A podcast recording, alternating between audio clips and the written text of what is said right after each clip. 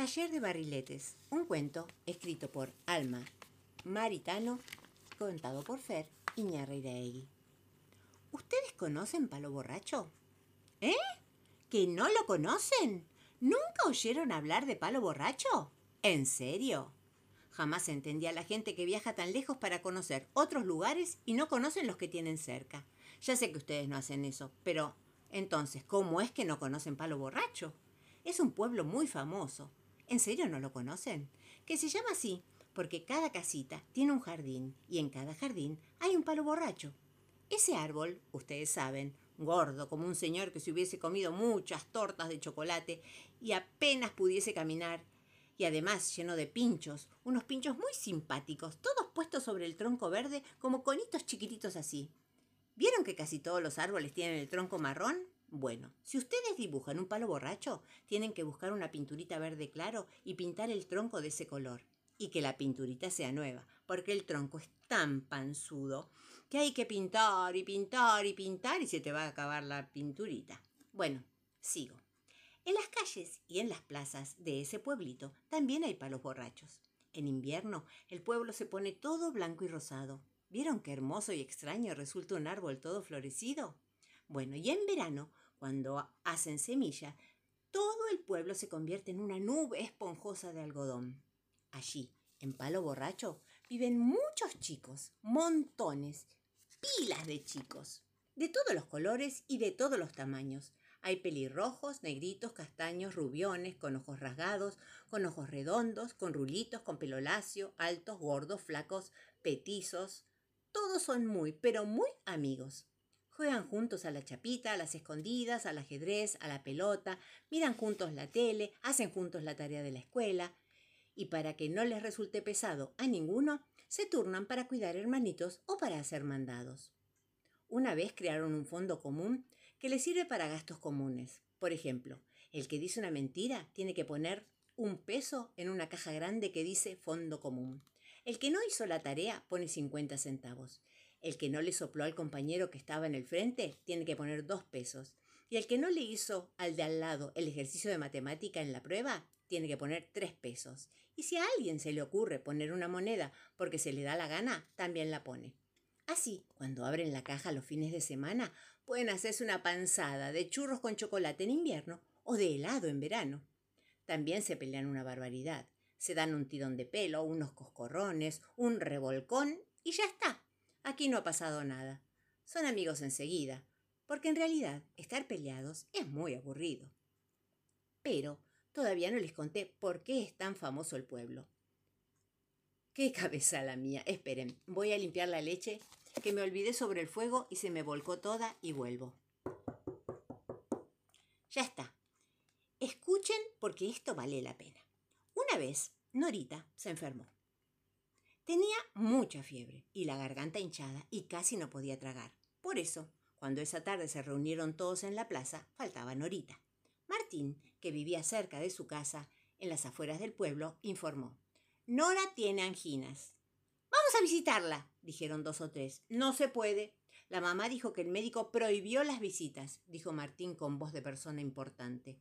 Prohibir, prohibir. Los grandes siempre están prohibiendo, dijo Javier con mucha rabia, porque él traía las novedades y hoy había sido Martín el que la había traído. Pobre, qué aburrida debe estar, dijeron varios. Claro, quién más, quién menos, se había mandado sus grandes aburrimientos por el sarampión o las paperas o la varicela alguna vez. Cierto, dijeron otros. ¿Qué podemos hacer? Eso, ¿Qué podemos hacer? dijeron todos, haciendo tal bochinche que varias ventanas de las casitas abrieron sus postigos para ver qué pasaba, con mucha pereza, por otra parte, porque todos estaban durmiendo la siesta. Se sentaron en el suelo y se pusieron a pensar.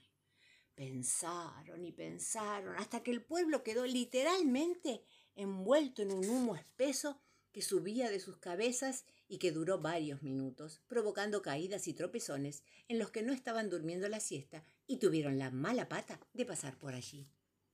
Por suerte, Joaquín, el de las ideas brillantes, saltó de repente y gritó ¡Ya está!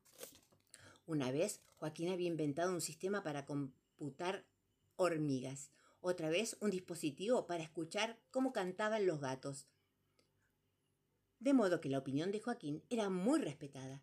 El grito que pegó fue tan fuerte que todos saltaron, también por el susto, y preguntaron muy apurados. A ver, ¿qué tal si fabricamos un barrilete muy raro, como nunca jamás se haya visto, y lo montamos frente a la ventana del cuarto de Norita? Así, ella se entretiene mirándolo y se pone contenta y se cura más rápido. El único que protestó un poco fue Javier. Barrilete.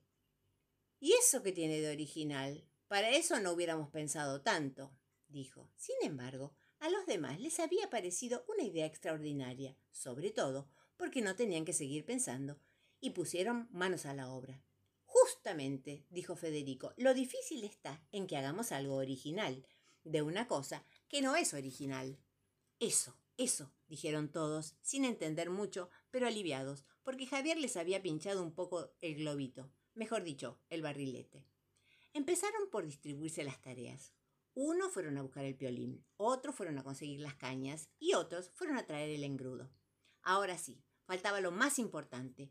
¿Qué forma le darían? Resolvieron ponerlo a votación. Cada uno tenía que escribir en un papelito lo que había pensado. Después votarían la propuesta más interesante.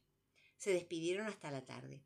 Cuando se reunieron después de la escuela, Laura fue la encargada de leer los papelitos. Decían así, un castillo con un ogro adentro, un pingüino rojo y negro con los colores de News, una mariposa con estrellitas doradas, un camello con dos jorobas, una carroza azul y amarilla con los colores de Central, una caperucita roja con pollera negra que fuera de News, una mujer maravilla vestida de Central, un submarino con la bandera argentina, un pájaro carpintero, un pitufo, un portaaviones, un molino plateado, un árbol de Navidad y qué sé yo qué más.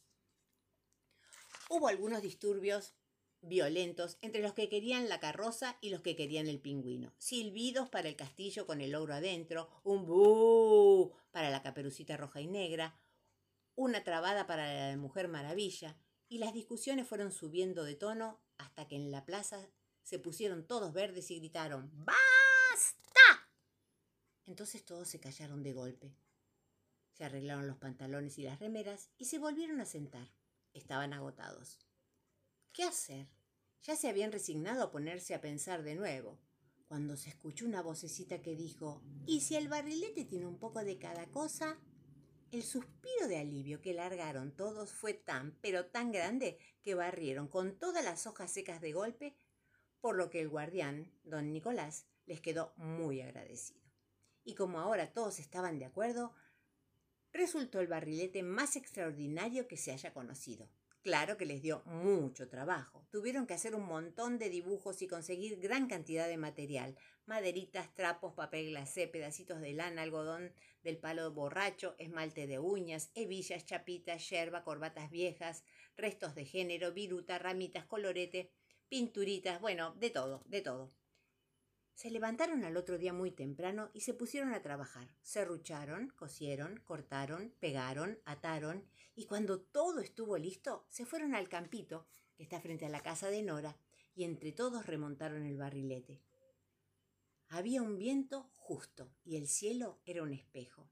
Ella lo vio desde su cama subir por el aire azul y le pareció lo más fantástico que había visto jamás.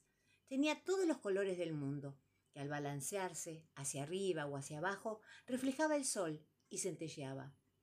El viento lo hacía dar vueltas y a veces era un camello, a veces un pingüino, y a veces una carroza, o un pájaro, o una mariposa con estrellas, o un portaaviones, o un castillo. Todos se turnaban para tenerle un rato del piolín y cada uno le mandaba su mensaje. Pero en lo mejor, y cuando Javier y Laurita estaban cambiando de mano, el hilo se cortó. Corrieron todos tratando de alcanzarlo, pero él, como si se burlara, bailando y balanceándose, una vez camello y otra vez pingüino, una vez castillo y otra vez árbol, a veces pájaro, a veces flor o mariposa, se voló. Y no hubo nada que hacer, más que quedarse mirando, todas las caritas arriba reflejándose en el espejo del cielo.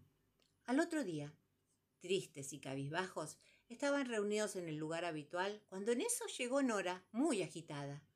Hola chicos, ¿a qué no saben lo que vi ayer por la ventana? Yo sé que van a decir que me lo estoy inventando, pero se los tengo que contar. Estaba muy aburrida y con ganas de levantarme, pero todavía no me dejaban. Y de repente veo cómo se levanta, atrás de los palos borrachos, algo así como un barrilete. Pero no era un barrilete, era algo rarísimo, con reflejos de todos los colores que brillaban con el sol y que a veces era una mariposa y a veces un pingüino, o una avioneta, o un camello del desierto, o una carroza. Hasta la mujer maravilla pude ver. Nadie contestó. Nora se sentó desilusionada. Oh, yo sabía que no me iban a creer, pero les juro que era así. Se lo conté a mi mamá y me dijo que era la fiebre. Mi papá dijo que necesitaba ejercicios y unos buenos fideos con manteca. Norita suspiró con nostalgia y agregó, oh, y ojalá ustedes lo hubieran visto, ojalá hubieran estado ahí. Estábamos, dijeron ellos, sin molestarse en levantar la cabeza. ¿Qué? ¿Ustedes también lo vieron? Ay, menos mal. No, qué genial. Tendría que haberme imaginado. ¿Y, ¿y dónde estaban? Se soltó el hilo. Se fue. Ah, lo habíamos hecho nosotros y, viste, se fue. Hubo un silencio cortito. Después Norita saltó. ¿Y por qué no hacemos otro? ¿Otro? ¿Sabes el trabajo que nos dio? Nunca saldría igual que aquel. Y bueno, no saldrá igual, pero no es importante. Por lo menos nos vamos a divertir mucho haciéndolo. Y en una de esas sale mejor. Entonces gritó Joaquín. Y también podemos hacer muchos. Les enseñamos a todos los chicos a hacer barriletes, ponemos un taller y después vamos a otros pueblos, los vendemos, se los vendemos a la gente y con esa plata, con esa plata, Joaquín no pudo seguir porque estaba todo atorado. Nos compramos una pelota número 5, dijo uno. Que sea roja y negra. No, azul y amarilla. No, roja y negra. No, azul y amarilla. Y después de unos cuantos revolcones y coscorrones y fuertes tirones de flequillo y de trenzas, todos quedaron muy tranquilos y contentos y se fueron a pedirle prestado a don Juan el galponcito de las herramientas. Sobre la puerta pusieron un gran cartel que decía Taller de barriletes. Por eso es tan famoso Palo Borracho. ¿Se dan cuenta? Porque es el único pueblo de los alrededores, ¿qué digo? del mundo que tiene un taller instalado por chicos en el que trabajan chicos y donde se fabrican y se venden los barriletes más fantásticos del mundo.